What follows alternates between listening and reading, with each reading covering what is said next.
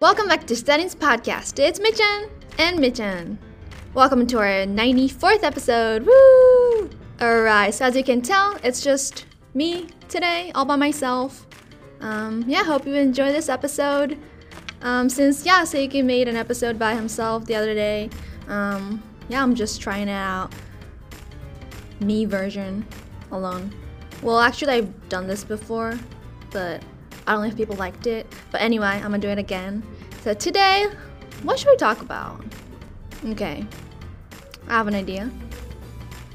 So since a lot of people, or maybe some people, at least some number of people, are curious to know what how I take care of my hair.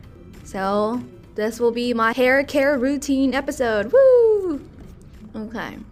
So obviously, if you're a girl um, with long hair, uh, I guess you could try this out. Maybe not. Even those of you with short hair, as a guy, as a girl, even um, I don't know. You could just try it out if you are like looking to change up your hair care routine.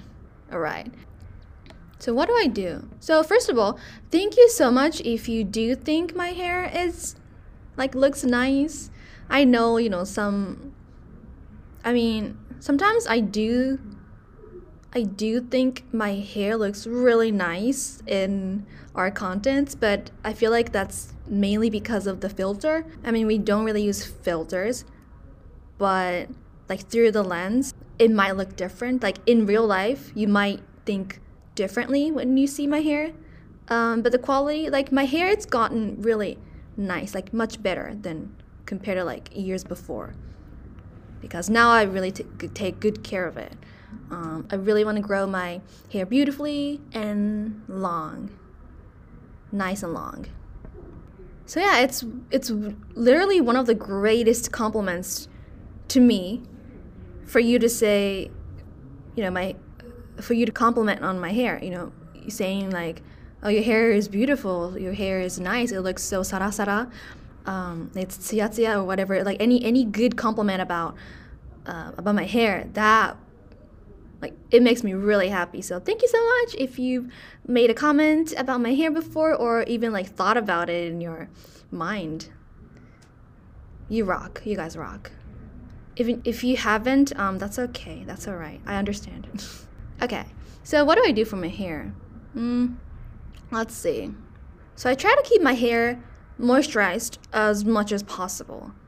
You know, moisturize. Well, moist moisture is very important uh, when it comes to I don't know like skin, hair, um, what else? Skin, your body basically. Your body needs like water, just moisture. um, but yeah, so let's see. Let's start with okay After I take a shower, so by the way, I usually just take a shower. I don't really bathe. Uh, but that was extra information. But yeah, so I take a shower and then I get out, and the first thing I do um, would be put my hair up in towel, in a towel. So like wrap my hair with a towel and just like leave it on my head. What do you call it? Like it's like it looks like a like soft served ice cream. Like あのアイスクリームみたいにこうくるくるポンっていう it's there. And then I would just leave the towel on my head for for a couple minutes, maybe like uh, it really depends. Like it could be five minutes, it could be ten minutes. It depends on. It depends if I'm like watching a YouTube while, you know, doing that or not. Um, but yeah. And then I would take it off, and then I put this like moisturizing spray thingy on my scalp so, スコープだから頭皮頭皮ケアしてます。頭皮ケア。So most of the things I use for my hair care are from Cota. Cota Eye Treatment. I, I think that was the name of the brand. Yeah, but it's C O T A. C O T A. Cota. Um, I think I've talked about this in other, like in our one of our YouTube videos, um, may, or maybe even in one of our other podcast episodes. But yeah, so I use this brand. So this spray is from Cota it's like a really light very watery spray that I put on my scalp to keep my scalp moisturized you know, tohi is still a skin, a part of your your it's part it's skin, part of your body still. So it gets dried. So just uh, make sure to keep that moisturized. And then yeah, so apply the spray and then I would massage my head, maybe for like 10 seconds. And then I would put um, hair oil, very thick hair oil um, at the ends, on the ends of my hair. So not the, not my not not on the top of my head, uh, but only on the ends. I for some reason think that it's it should be like a thick oil. I don't know to keep the ends of your hair moisturized. But yeah, um, so once you do that, then I would uh, dry my hair uh, using a dryer, hair dryer. So funny. So I don't know if it's this is funny, but I I just got a hair dryer like a year ago. So until then, I never really dried my hair with a dryer. I just like air air dried. 何自然乾燥させてました。でも apparently that's not really good for you. Good for your hair. なんか if you air dry your hair, then I heard it like hurts your hair, damages your hair more. Um, so I don't know. Apparently, your like your hair really needs heat. If you add heat to your hair, it gives some kind of protection to your hair. Um, it also makes your hair um, uh, shiny. Like tsiya naru you have to add some heat to your hair. That's what I heard from my hairdresser. No, biyoshi-san. Yeah, I guess a hairdresser. Yeah, he's pretty nice, but he's moved to a different shop, so it's really sad. But anyway, yeah. So, and then yeah, I would dry my hair, and then it's like two thirds dried, and then the rest I just air dry because I have long hair.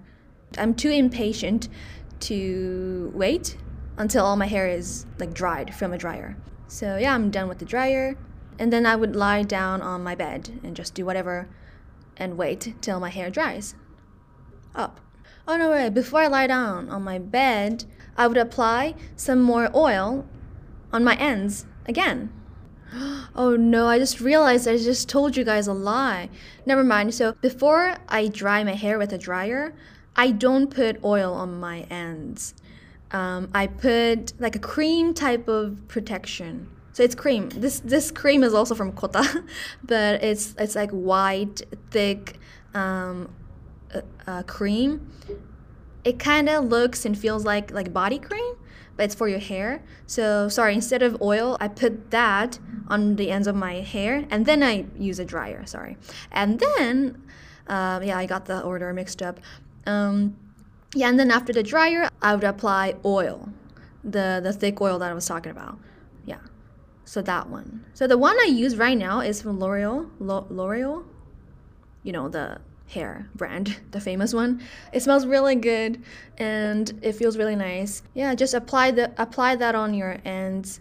Yeah, make sure to not do it on like all over your hair. That would just make your hair very greasy and really bad. Um, so yeah, just on your ends to protect your ends because they get damaged really easily. All right, and then now you're done. Yeah, that's basically it. Oh, wait, something more important or as important as these steps um, is using shampoo and conditioner from Cota again. Um, oh my gosh, it sounds like I'm doing like an ad for Cota. So, um, guys, this is not like a paid ad or anything. I'm, I'm just I'm just in love with the brand because their products are really good, um, and obviously they're making my hair beautiful and better, right? Healthy, I guess. Yeah, it was very unhealthy before. Anyway, um, yes, I use their shampoo and conditioner um, usually. Um, not not usually. Every time I wash my hair. Yeah, so I use their product. Um, what else? Oh, this is pretty important too. Oh my gosh, there's so many important stuff. So this one's really important too. So I don't wash my hair every day. So this is based on my experience and I've actually and I've actually read like articles on this too before, but it's not healthy for your hair to be washing your hair every single day. Um, I forgot why. You know what? I forget why. Um, but I, I think it's because like shampooing and doing a conditioner is fine, I guess, but like shampooing, like most of the shampoos are too strong for your hair. It obviously shampoos work really well, so they take out, they kill all the, I don't know, germs or like ryogore, like the bad stuff, like dirty dirt. Um, so it's okay, but like it sometimes it takes away like too much oil from your hair, too much nutrition maybe. So, and you do need oil. You do need some oil on your hair to some degree um, to keep it healthy. So by taking that away, your hair or your scalp, uh, they get dry and then pasapasa kami natcha kanosemo aru. Yeah. So obviously, if I if I like exercise, if I like sweat a lot, or like during summer, I would obviously take um, a shower every day. Um, sometimes I would uh, wash my hair with shampoo and conditioner every day for a couple days, um, but then I wouldn't keep doing that for the whole year Like especially during winter, um, I know to some people it might sound un- like unclean 不潔に聞こえるかもしれないけど unhygienic but I don't think that's true なんか別に不潔ではないと思うそのシャンプーを使って洗うのが2日に一遍とかだとしても or 1.5日に一遍とかだとしても it's totally fine like in the states a lot of people do that or in other um, countries as well is what I heard but then obviously Japan the humidity in Japan is pretty high so I understand if you feel uncomfortable not washing your hair every day but um, if you are nayanderu with your hair being too dried or maybe too oily yeah, maybe try uh, not washing your hair every single day.